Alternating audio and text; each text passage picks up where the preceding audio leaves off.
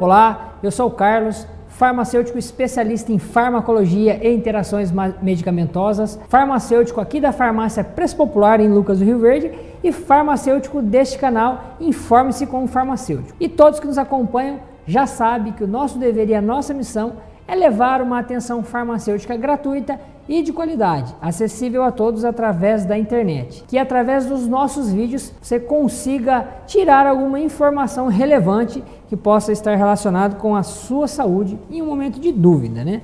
Acessível ali por, por celular, tablet, computador, no serviço, em casa, enfim, esse é o objetivo principal do nosso canal. E eu gostaria também é, de deixar aqui um recadinho para vocês que agora nós estamos também através de podcast pelo Spotify. Então, mais uma forma de você nos ouvir. E o tema de hoje vai ser logística reversa de medicamentos. E me diga qual a importância desse tema. Primeiramente, a gente vai definir o que é logística reversa. A logística reversa está relacionada com os problemas dos medicamentos que ficam vencidos ou em desuso. Então, a relevância desse tema é muito grande, haja visto que a maioria das pessoas não sabe o que fazer com os medicamentos que ficaram em casa, guardados, em desuso ou até medicamentos vencidos.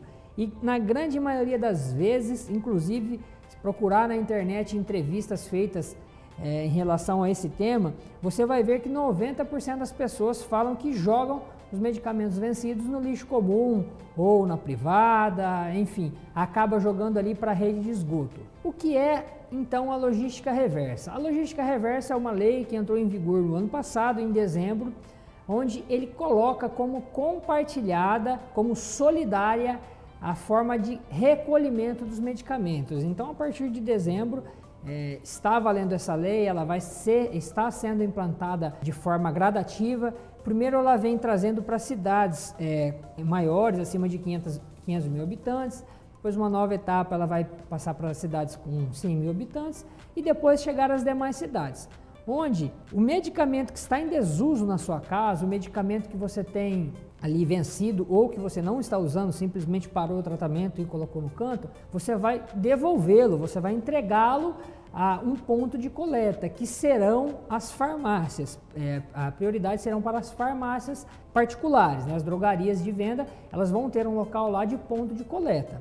Através disso, depois o processo passa a ser custeado pelas distribuidoras de medicamentos, depois recolhimento pelas indústrias e até nos importadores. Então, é, esse custo, todo o custo que envolve esse descarte, né, essa coleta, vai ser compartilhado, vai ser solidário. Então, não, não será apenas a farmácia, a drogaria que vai pagar. Na verdade, a drogaria é a que acaba custeando menos, menos essa, essa questão da logística. Então, os medicamentos vão deixar ser jogados ali, eliminados de forma aleatória, né, de forma errada, e serão colocados de volta até o seu importador. Essa logística reversa é muito importante, muito importante que ela funcione, porque existem muitas questões que estão sendo prejudicadas na natureza, por exemplo, existem vários estudos, existem estudos até para a água que a gente consome, que o ser humano consome, está ali contaminado com concentrações muito baixas, mas sim contaminadas com restos de medicamentos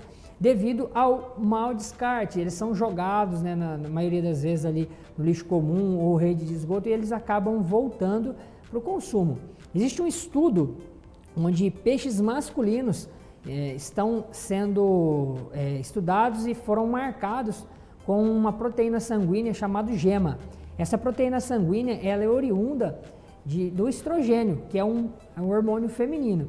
Ou seja, existem espécies de peixes que já estão sendo encontradas nos rios femininizadas. Então elas estão ocorrendo mutações na sua, no seu código genético devido a, a esses peixes estarem ali numa água onde tem sido jogado hormônios, por exemplo. Existem outros, outros estudos, um deles é muito interessante, que é sobre uma espécie de aves que estão até sendo ameaçadas de extinção, porque elas não estão se alimentando mais praticamente durante o dia, porque elas vivem próximo a locais de descarte.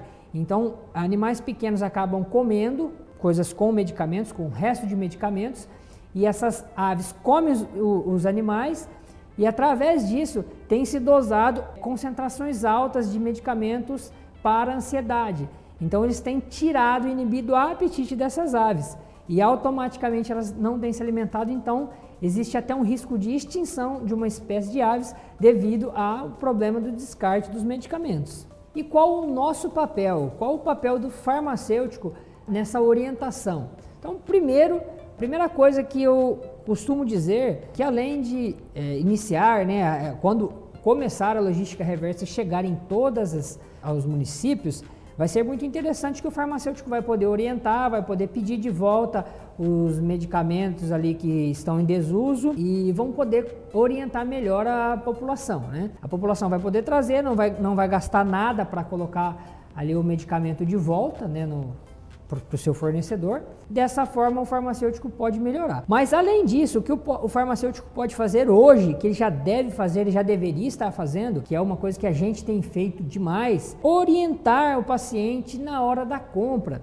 É, para que ele utilize o medicamento da maneira correta, que ele não deixe medicamento em desuso, que ele não deixe de tomar os medicamentos ou que ele não compre em exagero, porque automaticamente, se o medicamento vai ficando parado, ele vai acabar sendo jogado no lixo. Então, essa é uma das medidas que o farmacêutico deveria adotar imediatamente. Praticar a farmacovigilância, que é ligar para o seu, seu cliente, perguntar se ele está tomando da maneira correta, que é o que a gente já costuma fazer há algum tempo, se ele está tendo algum problema relacionado com esse medicamento, para que ele consiga terminar o seu tratamento e não deixe ali o medicamento ocioso, né? Tendo feito tudo isso, se ainda assim tiver medicamento em desuso ou tiver medicamento vencido, o que a gente pode fazer é orientar que ele traga e a gente faça o descarte, que hoje é pago, né? Hoje a gente descarta medicamento vencido através de uma empresa que coleta.